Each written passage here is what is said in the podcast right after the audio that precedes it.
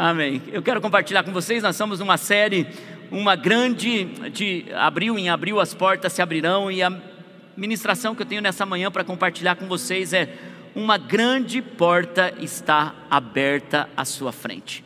Amém. Você pode repetir comigo? Uma grande porta está aberta à minha frente. Você pode falar à pessoa que está do seu lado, não se preocupe, tem uma grande porta aberta à sua frente. Em 1 Coríntios, capítulo 16, versículo 9, o apóstolo Paulo, ele está escrevendo de uma cidade chamada Éfeso, para os cristãos que estão em Corinto. O apóstolo Paulo, a escrever essa carta, ele está com algo em mente. Ele está dizendo: Eu estou numa estação aqui, e eu não consigo ir visitá-los, eu não consigo ir para o próximo passo, porque eu ainda tenho algo para terminar aqui. E ele diz o porquê ele tem algo para terminar ali. Ele diz: Porque se abriu para mim uma porta ampla e promissora. E há muitos adversários. O apóstolo Paulo ele está dizendo de Éfeso para uma igreja em Corinto, ele está dizendo: Eu não consigo ir até vocês, porque eu tenho uma missão ainda para terminar aonde eu estou. Se abriu aqui uma porta ampla e promissora, apesar de toda a batalha, de todo o desafio que nós estamos enfrentando, de tudo que nós estamos tendo que lidar aqui em Éfeso, ainda não é o momento de ir para o próximo, ainda não é o momento de ir até vocês. Apesar de saber o que está acontecendo em Corinto, o avivamento que está sendo derramado aí entre vocês, os dons espirituais que estão atuando no meio de vocês, e como essa igreja está incrível aí em Corinto, eu estou no meio de uma batalha aqui em Éfeso, uma batalha forte, uma batalha espiritual, uma batalha nervosa. E eu sinto que não é o momento de sair, porque Deus abriu aqui, nessa estação, uma porta ampla e promissora, ainda que há muitos adversários. Irmãos, muitas vezes Deus não quer nos mover para o próximo passo antes de nós cumprirmos a missão naquele lugar. Em algumas vezes Deus abre uma porta Deus nos coloca em um lugar, Deus nos prepara um momento, Deus nos conduz a uma situação, e bem naquele lugar onde a gente sabe que foi Deus que nos levou, há uma porta promissora, tem coisas acontecendo, é um momento de batalha, é um momento de luta, é um momento de ataque do inimigo contra a sua vida. Se levantam pessoas no seu trabalho, se levantam ataques na família, se levantam situações difíceis, mas você sabe que você está num lugar onde tem uma porta promissora à sua frente. Nem sempre uma porta promissora e ampla vem acompanhado de paz e tranquilidade. Muitas vezes, para a gente entrar em lugares, para a gente se estabelecer em lugares, para a gente desfrutar de coisas, a gente tem que enfrentar batalhas que a gente diz: será que eu estou no lugar certo? Será que eu estou vivendo realmente a vontade de Deus? Será que eu estou nos planos do Senhor? E muitas vezes a gente chega a duvidar que o lugar que a gente está é para a gente estar ali. E muitas vezes a gente não entende que as batalhas e os adversários e as opressões e as situações difíceis é porque Deus está preparando naquela porta milagres poderosos para a gente experimentar. E é nesse lugar que eu quero compartilhar com vocês sobre algumas portas que eu creio que Deus vai nos conduzir nesse mês de abril. A primeira porta que eu creio que Deus vai abrir para você no mês de abril é uma porta de esperança. Diga comigo, porta de esperança. Em Oséias capítulo 2, versículo 15, o profeta está dizendo, através da mensagem do Senhor, Deus está dizendo ao povo de Israel, dizendo: Ali eu devolverei a ele as suas vinhas. Ali aonde? Aonde se abriu aquela porta. Deixa eu dizer a você, é nesse lugar que você está que Deus vai devolver a sua colheita.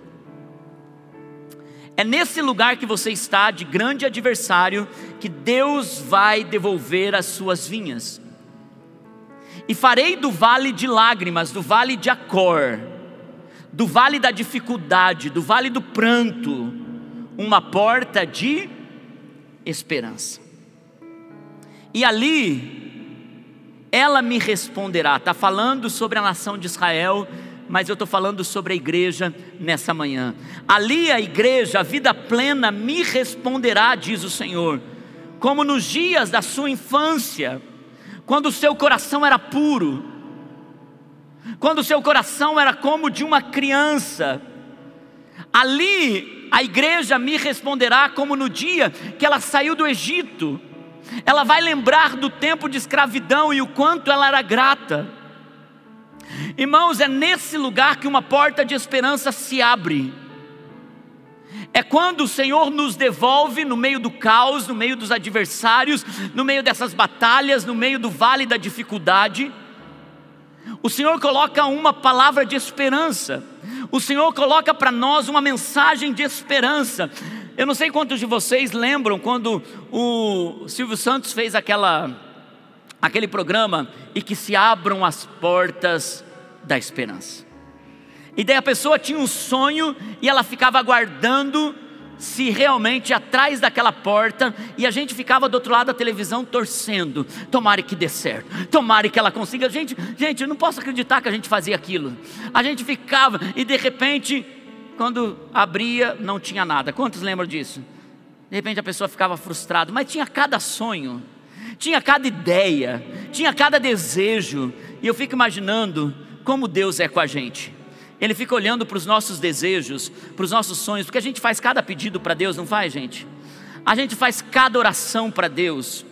Eu não sei você, mas eu já fiz cada oração para Deus que eu fico pensando, se Deus tivesse me respondido, eu tinha me dado mal porque eu fiz cada oração pedindo coisas para Deus. Gente, quando eu era jovenzinho, eu estava tão apaixonado por uma menininha, e eu dizia: Senhor, ela é tudo que eu quero para minha vida. Senhor, ela é tudo, eu quero casar com essa menina. E hoje eu fico pensando, gente, graças a Deus que Deus não respondeu. Graças a Deus, oh meu Deus, muito obrigado, porque a porta de esperança não se abriu, ou se abriu e diz: Eu não tenho isso para você. Então eu quero dizer: tem coisas que Deus abre uma porta e diz assim: não é o que você precisa para essa hora, não é o que eu tenho para você nessa estação. E se você entende uma coisa, no meio do vale de lágrimas, no, no meio do vale da dificuldade, no meio desse vale que você está passando, o Senhor está dizendo para você: é ali que eu vou devolver as suas vinhas. É ali, o pastor Luiz disse tão bem, é ali no descampado é ali naquele lugar onde você vai experimentar o que você plantar, você vai colher. Deus está mudando o teu coração. Deus está trabalhando em um lugar de esperança. Deus está fazendo algo novo para você. E é por isso que é nesse lugar aonde Deus colocará de novo aquela pureza da fé aonde o teu coração de novo vai dizer: Senhor, eu fui contaminado, porque eu fiquei muito adulto espiritual, no sentido de perder a confiança de que o meu Pai cuida de todas as coisas. Foi tão bonito o nosso time de louvor profeticamente cantando hoje, dizendo: Filho, eu sempre te abraço. Tem uma mesa para você se assentar, tem um lugar de esperança para você, tem uma paz no meio de todo esse caos. Uma criança confia no pai. Quando Mateus era pequenininho, eu vi um, um grito do quarto do lado: Pai! Gente, parecia que ele tinha se cortado, se quebrado, parecia que alguma coisa tinha acontecido, e eu saio correndo para o quarto, e quando eu chego lá, ele estava dentro de, um, de uma latinha de lixo que tinha no quarto dele, e ele estava lá, mas num desespero, chorando: ah, Pai, pai, socorro, socorro. Eu peguei ele, só fiz assim, tirei ele. Obrigado, obrigado, obrigado. Eu disse: Meu Deus, tanta preocupação, tanto desespero, por conta de algo que era só tirar o pé e ficar seguro. E Deus é assim com a gente. Se a coisa mais difícil que você está passando, você acha que Deus não pode tirar você da sua lata de lixo. A gente se desespera por tantas coisas. E a gente não entende que a gente tem um Pai que está trazendo esperança no meio do nosso vale da dificuldade. Às vezes a gente precisa voltar a ser criança na fé, irmãos. Confiar num Deus que está nos dando esperança de um futuro, esperança de um destino, esperança de uma nova história, esperança de algo tão precioso à nossa frente. E às vezes a gente precisa lembrar que a gente já foi escravo do Egito que a gente já viveu no lamaçal do pecado, que a gente foi tirado de um lugar de trevas e Deus nos transportou para o reino do seu filho, do filho do seu coração. E é incrível como Deus abre portas de esperança quando tudo parece estar acabado. Quando nos mantemos em problemas, Deus vai lá e abre uma porta de esperança quando alguém se mete em dívidas, quando um relacionamento, você entra num relacionamento indevido, tóxico, Deus sempre traz esperança. Deus sempre está nos dando sinais no meio do caminho. A única coisa que a gente precisa algumas vezes dizer: socorro, Senhor. Dar gritos de desespero, clamar ao Senhor. Eu creio que nesse mês de abril, essa porta de esperança vai se abrir no meio do teu caos. Se você entrar num lugar de esperar no Senhor, confiar no Senhor, é no meio desse lugar que Ele vai fazer o que? Ele vai transportar você do teu vale para um tempo de colheita. O que está descampado, Deus vai colocar em suas mãos sementes novas para plantar. A outra porta que eu creio que Deus vai abrir nesse mês de abril é uma porta da fé. Diga comigo, porta da fé. Em Atos capítulo 14, versículo 27.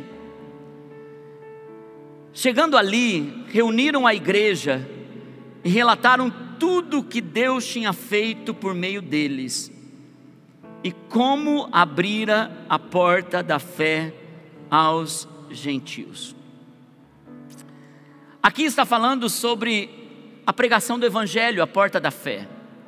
Mas toda vez que a palavra fé é colocada na Bíblia, ela é o início de uma jornada de conhecimento de Deus. E é nesse lugar onde uma porta da fé precisa se abrir quando nós encontramos Jesus. Ele nos arranca da dúvida, ele nos tira num lugar de incertezas e ele nos coloca em um lugar de confiança, de convicção. É onde nós não variamos.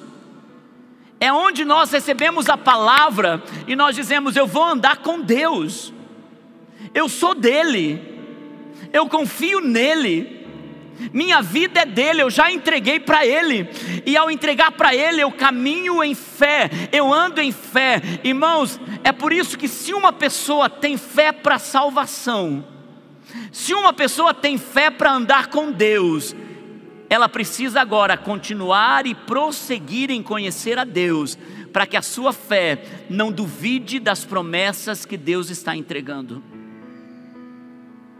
Alguns de vocês estão cheios de promessas no seu coração, na sua história, e alguns de vocês deixaram algumas delas no meio do caminho. E Deus está abrindo uma porta da fé novamente para você. Deus está abrindo novamente uma porta no teu coração para que você arranque a dúvida e coloque a fé. E é nesse lugar aonde nós podemos fazer orações corajosas.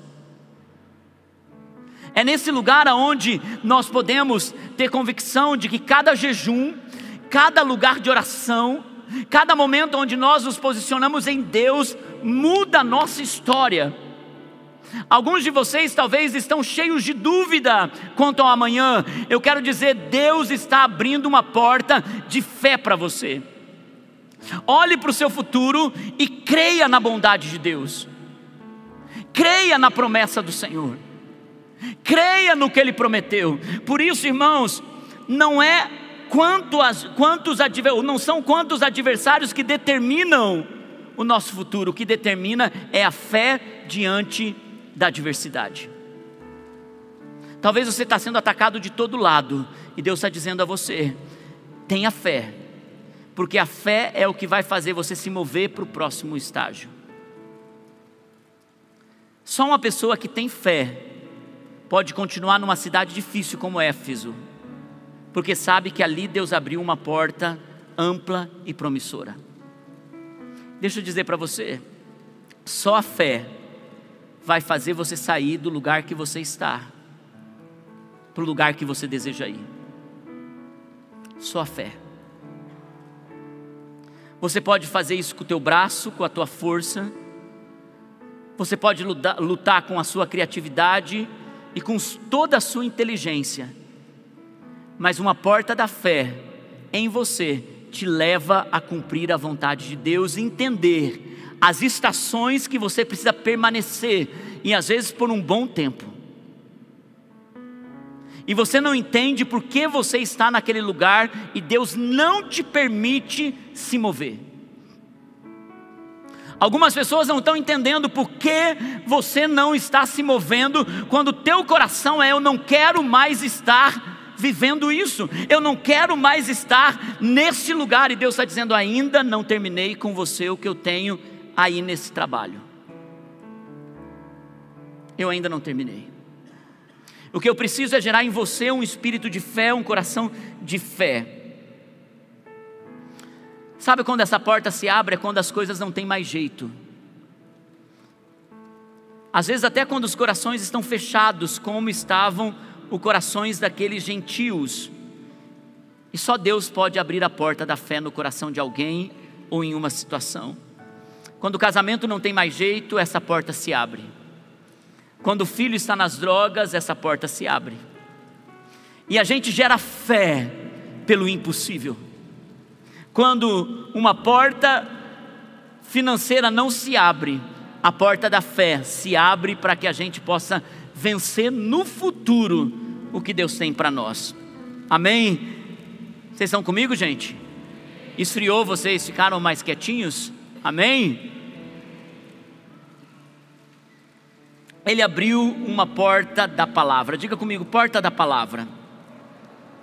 Em Colossenses capítulo 4, versículo 3, diz assim: Ao mesmo tempo, orem também por nós para que Deus abra uma porta para a nossa mensagem, a fim de que possamos proclamar o mistério de Cristo, pelo qual estou preso. Irmãos, eu descobri uma coisa que é Deus que chama o homem e coloca no coração do homem um desejo de conhecê-lo. É Deus que abre a porta da palavra para o coração de alguém. E a graça e o poder de Deus, eles são irresistíveis. Nem, não tem como resistir ao chamado de Deus. Mas a Bíblia diz: como eles conhecerão, como eles ouvirão se não há quem pregue. como a mensagem chegou até o teu coração. E faz você vir aqui e receber a palavra de esperança, a palavra da fé, a crescer na mensagem. Como alguém vai ouvir se não há quem pregue? Deus ele abre a porta da mensagem, Deus ele abre a porta da palavra no coração das pessoas, mas como se nós não estamos indo, amando, pregando? Como se tudo que Deus está fazendo em nós, nós retemos em nós mesmos e nós compartilhamos apenas com os cristãos? Quantas pessoas, gente, estão sofrendo, estão lá dizendo: Senhor, envia uma resposta. Eu preciso de socorro. Eu estou aqui na minha lata de lixo. Eu preciso de socorro. Quem está ouvindo o socorro daqueles que estão dizendo: abre uma porta da tua mensagem para mim, meu Deus? Como você foi encontrado no meio do teu desespero, como você foi encontrado no meio do teu caos, na tua lata de lixo, porque alguém decidiu ir até você, fazer um convite, te apresentar o Salvador, dizer há um lugar, há uma família da fé, há um ambiente de esperança, há um lugar seguro. Não é nada disso que você tem visto na televisão, não é nada disso que você tem visto nas redes sociais. Tem uma família da fé, tem um lugar de esperança, tem uma palavra de vida. Ele transformou a minha história, e é nesse lugar aonde essas pessoas estão sendo chamadas de forma quase irresistível por Deus. Mas ele precisa de gente para fazer isso. Deus está abrindo uma porta da palavra para você, vida plena. Teus amigos estão fazendo orações escondidas nos seus quartos, com o travesseiro cheio de lágrimas. Eles estão fazendo orações enquanto estão indo para os seus trabalhos, dizendo: Deus, se o Senhor existe, fala comigo. E tudo que Deus quer fazer é tocar você para atravessar essa porta da palavra. Irmãos, esse ano eu tenho certeza, Deus vai salvar muitos dessa cidade. Meu coração está em chamas. Deus está colocando uma paixão no meu coração pelos perdidos porque cada pessoa que vai chegar nos nossos grupos de crescimento, eles vão ter um encontro com a presença de Jesus. Cada pessoa que entrar por essa porta, eles vão dizer: gente, eu não sabia que igreja era isso, eu não sabia que viver para Deus era isso, eu achava que era muito quadrado, eu achava que era esquisito, eu achava que era estranho. E quando eles encontrarem a presença de Deus, todo o seu coração se derrete pelo poder da palavra. Aonde você estiver, na academia. Gente, eu estou na academia, eu fico pensando: quem aqui eu posso ganhar para Jesus? Eu estou no, no, no, no mercado, eu fico pensando qual caixa eu vou sempre para poder ganhar para Jesus. Aonde eu posso pregar, eu estou pregando, e mais do que isso, mais do que dizer, olha, tem uma igreja, eu primeiro conecto em relacionamento, eu primeiro sou gentil, eu primeiro faço uma conexão, e eu sei que depois um convite vai acontecer. Eu gosto de comprar frutas sempre no mesmo lugar, e eu fico conversando pela manhã, na segunda-feira, quando a gente organiza as coisas para a semana, nós não temos um domingo, um sábado para poder organizar, então segunda é dia de folga de pastor. Então, se você me vê durante o dia no mercado fazendo a corrida, eu estou de folga, tá, gente? porque nós trabalhamos muitos pastores dessa casa. Mas segunda, nós damos folga para os pastores para que eles possam então organizar a semana. Mas segunda-feira, na minha casa, é dia de eu fazer compra, fazer marmita para os meninos que é, é, levam marmita para o cursinho, para o trabalho. Nós passamos o dia que não é folga, na verdade. Não sei se vocês no final de semana pensam, ah, final de semana é o dia de limpar a casa, lavar roupa, e lá em casa a mesma coisa. Gente do céu, chega no final do dia e diz, meu Deus do céu, graças a Deus, porque o Senhor é bom. Eu lavo tanta louça na segunda. Mas eu sempre vou na mesma frutaria. E pela manhã tem uma uma moça que é da, que ela veio da Venezuela. Então comecei a conversar com ela, tal, porque meu foco era é, ganhá-la para Jesus. E ela foi tão gentil com a gente que ela me deu até uma receita de um pão que faz na Venezuela, com passa que não sei o que e não sei o que. E eu estou esperando o momento de convidá-la para vir para a igreja. À tarde eu cheguei com uma, uma outra, tinha uma outra moça também, uma mulher na verdade, com é, da Venezuela também.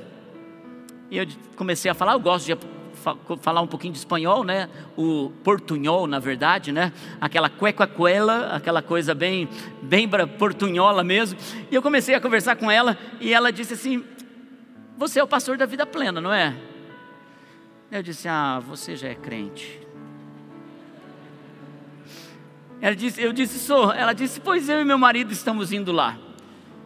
Eu disse, então vai no final do culto para me abraçar, conheci, conheci o seu marido, acho que há duas semanas atrás eu, eu os conheci.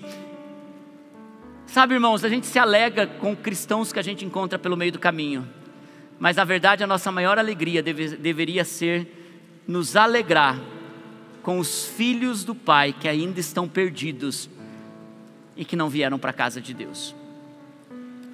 Que o teu coração queime para uma porta da palavra se abrir à sua frente. Que você não perca a oportunidade. Você não precisa saber teologia, você não precisa ter a Bíblia de cor, você não precisa nem dar um versículo. E principalmente, nunca faça isso. Nunca diga, olha, é melhor você ir para a igreja, senão o inferno está destinado para você. Nunca, pelo amor de Deus, fale isso. Porque tudo que essas pessoas precisam é do amor de Jesus. Uma porta da palavra vai se abrir esse ano para você. Porque enquanto você prega a palavra para alguém, alguém vai pregar a palavra para os seus. Deus vai encontrar os seus, seus filhos, seus parentes, quando você menos esperar, eles vão encontrar alguém que vai pregar para eles. Amém? A próxima porta, eu quero chamar de a porta que ninguém pode fechar. Você sabe que é uma porta que ninguém pode fechar? Apocalipse capítulo 3, versículo 8. Jesus está dizendo: Eu conheço as suas obras. Eis que coloquei diante de você uma porta aberta que ninguém pode fechar. Mas eu sei que você tem pouca força. Mas você guardou a minha palavra. E você não negou o meu nome. Essa igreja, de todas as igrejas que você lê em Apocalipse, é a única que recebe só elogio. É uma igreja que guardou a palavra e Jesus a elogia. Todas as outras, Jesus elogia e dá uma advertência. Se você pega as sete igrejas de Apocalipse, todas elas Deus dá uma advertência e um elogio. Mas a essa igreja, Ele está dizendo: olha, a vocês, eu só tenho uma coisa boa para falar de vocês.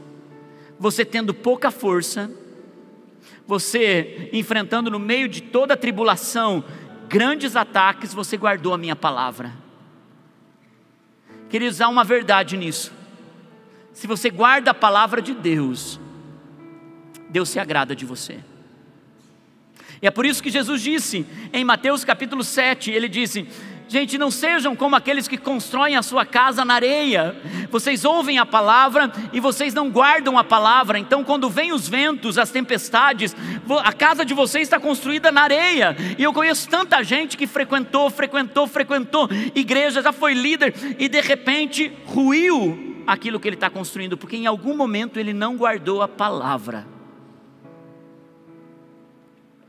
E é isso que Jesus está dizendo: guarde a palavra mesmo com pouca força. Ele diz: Eu conheço as suas obras, e eu coloquei uma porta diante de você, uma porta aberta que ninguém pode fechar. Irmãos, escute isso. A porta que Deus abre, eu sei que você fala isso como um jargão, mas eu quero que você fale isso com uma convicção no espírito a porta que Deus abre, homem nenhum pode fechar. É verdade que nem toda porta que está aberta a gente tem que passar. Não é porque uma porta se abriu diante de você, é porque você precisa passar por ela. Porque algumas portas, ainda que pareçam portas de oportunidade, podem ser portas de engano podem ser portas de destruição, podem ser portas de ruína, pode ser porta de falência, pode ser porta de levar você para um lugar muito destruidor. Quantas pessoas, porque entraram num lugar de sucesso, foram se abrindo para todo tipo de mundanismo, bebida, mulheres, orgulho, soberba, porque agora eles estavam num lugar aonde eles cresceram. E é por isso que Deus precisa terminar em Éfeso com você, com o que Ele tem que tratar em você antes de te mandar para Corinto. Como nós começamos essa palavra. Às vezes Deus não nos move porque nós não estamos prontos para nos mover.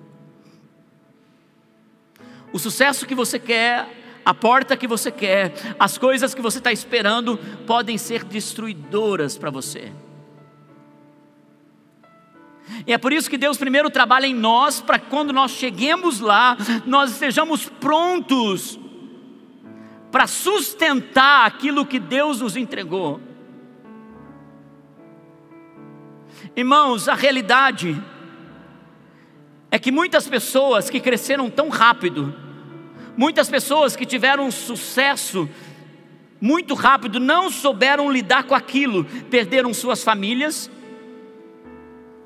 não souberam lidar com os elogios, ou com o dinheiro, ou com a fama, não souberam lidar com isso e se tornam pessoas tão frágeis e vulneráveis ao pecado, e de repente tudo começa a ruir. E não se engane, uma pessoa que tem apenas uma conta bancária cheia, um carro zero todo ano na garagem, viagens internacionais, mas não tem sua família, não tem a presença de Deus, não tem um lugar de amigos que o acolhem, essa pessoa é muito pobre. E é por isso que Deus quer nos colocar de um lugar de sucesso, sim, Deus tem tudo isso. É por isso que eu canso, não canso de falar para vocês essa história que quando um pastor veio conhecer a igreja e ele entrou e ele disse: Uau, Márcio, como vocês são grandes, talvez seja a maior igreja da região. Uau, Márcio, olha, talvez seja uma das maiores do Paraná. Uau, Márcio, essa é uma igreja super é, incrível, que estrutura. E então a gente foi subindo as escadas e quando a gente chegou lá na sala de oração, se você não foi lá ainda, ela é toda de vidro, você consegue ver a cidade de todos os lados e de repente ele começou a falar e aquilo sinceramente. Ele dizia, Márcio, que incrível. Eu só ouvia, Márcio. Gente, mas estava crescendo aquilo no meu coração de um jeito. E eu dizia, Márcio, não é que é mesmo? Essa igreja, Márcio. E aquilo foi crescendo, gente. E eu mesmo comecei a repetir, Márcio. E eu falei, meu Deus, é verdade, não é que nós estamos fazendo tudo isso. E de repente o Márcio chegou na beira daqueles vidros e olhei para baixo eu vi a nossa igreja de madeira ali embaixo. E Deus falou no meu coração muito forte. Ele disse: Márcio, a hora que você perdeu o teu coração de madeira, a única coisa que você vai ter vai ser uma construção grande. Nunca esqueça de onde eu te tirei. Nunca esqueça do lugar que eu te tirei, Márcio. Gente, vez ou outra, eu saio do meu tempo de oração aqui na sala de oração. E eu subo as escadas só para ver a casa de oração, essa igreja de madeira de cima, para lembrar da onde Deus nos tirou. E por onde nós vamos. Ainda que as pessoas dizem, uau, o que vocês estão fazendo lá? Como é tremendo o que vocês estão fazendo lá. Ah, irmãos, tudo que eu quero ser para essas pessoas é parecido com Jesus, ter a humildade de Jesus, ter a dinâmica de Jesus, porque aquele que teve os céus e toda a glória se revestiu de humanidade, se fez homem para habitar no meio de nós. Pensa alguém sair do céu, onde as ruas são de ouro, para colocar os seus pés numa terra seca e árida. Quem somos nós? Para achar que qualquer sucesso na vida, e é por isso que muitas vezes tem portas que Deus não vai abrir, até tratar com você em Éfeso. Agora, irmãos, Ele conhece as suas obras e Ele coloca diante de você uma porta que ninguém pode fechar. E é por isso que muitas vezes nós insistimos em aquisições, em projetos, insistimos em relacionamentos jovens, insistem em relacionamentos que Deus não tem para vocês. aquisições que Deus não tem para vocês, projetos que Deus não tem para vocês. Na verdade, essa é uma porta que Deus não está abrindo agora, e talvez nunca abra, porque você não está pronto ou porque isso não é para você. E Ele então vai te dar contentamento para viver aquilo que Ele tem para você. Não é colocar sua mentalidade num lugar onde você não pode conquistar, não é isso que eu estou te falando. Me, me ouça bem. O que eu estou dizendo para você é que entrar por uma porta que Deus não tem pode ser destruidor. Pode quebrar você. Pode destruir você. E é por isso que a porta que Deus abre, ninguém pode fechar. Deixa eu dizer, irmãos, quando Deus abre uma porta, uma pessoa pode querer fazer todo tipo de complô contra você. Só Deus pode fechar aquela porta. E quando Deus fecha, é porque Ele tem uma muito melhor para você. Muito melhor. Mas também tem uma porta que se fecha. Eu vou chamar de porta fechada. Mateus capítulo 25, versículo 1 em diante. E esse texto me dá tanto temor, eu quero que um espírito de temor caia sobre a sua vida. O reino dos céus será, pois, semelhante a dez virgens que pegaram suas candeias e saíram para encontrar-se com o noivo. Cinco delas eram insensatas e cinco eram prudentes. As insensatas pegaram suas candeias, mas não levaram óleo, e uma candeia só é acesa com óleo. As prudentes, porém, levaram óleo e vasilhas, junto com suas candeias. E o noivo demorou a chegar. E todas ficaram com sono, todas. As dez virgens e as dez prudentes ficaram com sono. Coloca no versículo 5 de novo, por favor. Ficaram com sono e acabaram dormindo. Versículo 6. À meia-noite ouviu-se um grito: O noivo se aproxima, saiam para encontrá-lo. Então todas as virgens acordaram e prepararam suas candeias. As insensatas disseram às prudentes: Nos dê um pouco de óleo, do seu óleo, pois as nossas candeias estão se apagando. Elas responderam: Não, pois pode ser que não haja o suficiente para nós e para vocês. Por isso, nós os preparamos com o nosso. Vão e comprem para vocês. E elas responderam: Não. Versículo 9, eu acho. Volta o versículo 9 para mim. Não, pois pode ser que não haja o suficiente para nós e para vocês. Vamos comprar óleo para vocês. Obrigado, já tinha lido isso. Versículo 10. E saindo elas para comprar o óleo, chegou o noivo. Você vê quando a gente não está preparado para uma missão, porque missão precisa de desgaste, esforço, trabalho. Cinco delas levaram óleo extra, e óleo extra quer dizer trabalharam dobrado, carregaram até chegar naquela casa muito mais peso. Olha para mim só um pouquinho, igreja. Olha para mim só um pouquinho. Eu sei que é verdade, vocês estão olhando para o telão. Eu digo, vocês não olham para mim, vocês estão olhando para o telão. Nem esqueço que eu estou no telão. Deixa eu lembrar você uma coisa. O reino de Deus também é tomado por esforço. Aonde você deixou o teu óleo no meio do caminho? Aonde você aliviou tua carga? Aonde você já foi um trabalhador tão fiel e você foi deixando óleo pelo caminho? Quantas pessoas são tão fiéis aqui por anos? Eu olho para minha equipe de apoio aqui. Gente que está anos servindo, chegando mais cedo, limpando os banheiros, organizando as coisas, preparando para vocês. Há anos fazendo isso. Gente, talvez uma das coisas mais desafiadoras em um culto de domingo é estar no estacionamento de uma igreja. Porque os irmãos colocam o cone ali para os irmãos. O irmão desce do carro, tira o cone e diz: Eu vou estacionar aqui sim. Ah, irmão, estaciona de ré, eu estaciono de frente porque eu estaciono do jeito que eu quiser. E esses irmãos voltam vez após vez, por anos, carregando óleo extra. Carregar óleo extra é carregar oração extra, jejum extra, serviço extra, dá trabalho.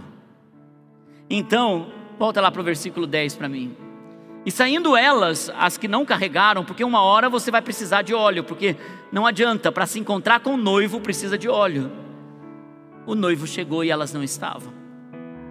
As virgens que estavam preparadas entraram com ele para o banquete nupcial. Isso está falando sobre o grande dia que a gente vai se encontrar com Jesus. Então, a coisa mais triste é o que termina esse versículo. Dizia: a porta foi fechada e a porta foi fechada.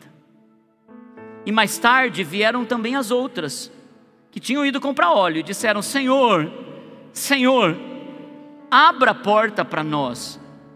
Mas ele respondeu: A verdade é que eu não conheço vocês. Então ele diz: Portanto, vigiem, porque vocês não sabem o dia nem a hora. É por isso que nós fazemos isso quando a mensagem nos alcança, nós carregamos óleo extra. É por isso que alguém que tem a mensagem no seu coração, ele vai entender que uma hora a porta vai se fechar. Uma hora a porta vai se fechar e então vai chegar o grande dia em que nós estaremos com Jesus para sempre. E depois o dia que a porta se fechar, não vai ter mais oportunidade. A oportunidade que temos é agora, a oportunidade que temos é enquanto estamos vivos. Para alguns, a porta se fecha no dia em que o último suspiro sai de você. E se você sabe bem, alguns o último suspiro sai aos 20 anos, aos 15 anos, aos 30 anos, aos 50 anos. Irmãos, uma hora a porta se fecha. E quando nós temos óleo, óleo significa vida com Deus, presença do Espírito Santo, significa serviço na casa de Deus, significa trazer óleo extra, significa sim se esforçar para estar tá no culto, se esforçar para estar tá no GC, se esforçar para estar tá no ministério. Sim, isso é óleo extra. Porque um dia a porta se fecha.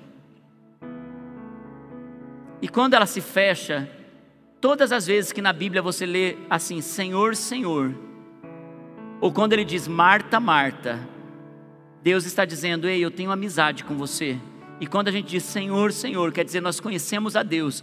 E elas vêm com uma historinha dizendo assim: Senhor, Senhor, eu sou. Lembra, olha quem eu sou. E ele diz: Na verdade, eu não conheço vocês. Porque vocês, na verdade, viveram para si mesmos lá na terra. E a minha pergunta para você hoje é: você quer tantas portas abertas e você está preocupado com a porta que um dia vai se fechar para sempre. Está se preocupando com a sua salvação, você está se preocupando com aquilo que você vai entregar para Deus da tua obra aqui na terra, porque a Bíblia diz que a fé sem obras ela é morta. O que você serve nessa igreja? Alguns de vocês já foram líderes de célula, líderes de GC, e hoje vocês não carregam mais óleo extra. Aonde está o seu coração? E por último, Jesus ele disse em Mateus capítulo João, capítulo 10, isso que dá chegar tarde em casa, capítulo João, em João capítulo 10, versículo 7, ele diz assim: eu afirmo para vocês de novo. E eu digo a verdade, porque Jesus sempre diz a verdade. Ele diz: Eu sou a porta das ovelhas. Versículo 9. Eu sou a porta. E quem entra por mim, essa pessoa será salva. E ela entrará e sairá, e encontrará pastagem.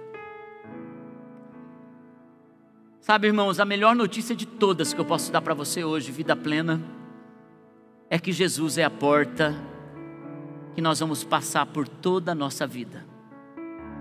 Ele é a porta e nós somos suas ovelhas. Ele é a porta. E a Bíblia diz que Ele é a porta das ovelhas, e nós passaremos, entraremos e sairemos, ou seja, essa porta continua aberta. Ela continua aberta. Sabe o que é mais tremendo? É que o aprisco de Jesus não é um aprisco que ele te prende, que ele te fecha e que ele diz: a partir do momento que você entrou, você está aqui dentro e não tem mais como sair. Jesus é uma porta aberta. Jesus é uma porta aberta para que eu e você possamos entrar e sair. E ele diz: E vocês encontrarão em mim pastagem. Lembra quando o salmista Davi disse no Salmo 23: O Senhor é o meu pastor e nada me faltará. Ainda que eu ande pelo vale da sombra e da morte, não temerei mal algum. E ele diz: Você vai encontrar águas tranquilas. Tudo que uma ovelha espera é encontrar águas tranquilas e um verde pasto. E aonde você encontra isso, Jesus está dizendo: quando você entra e sai por mim.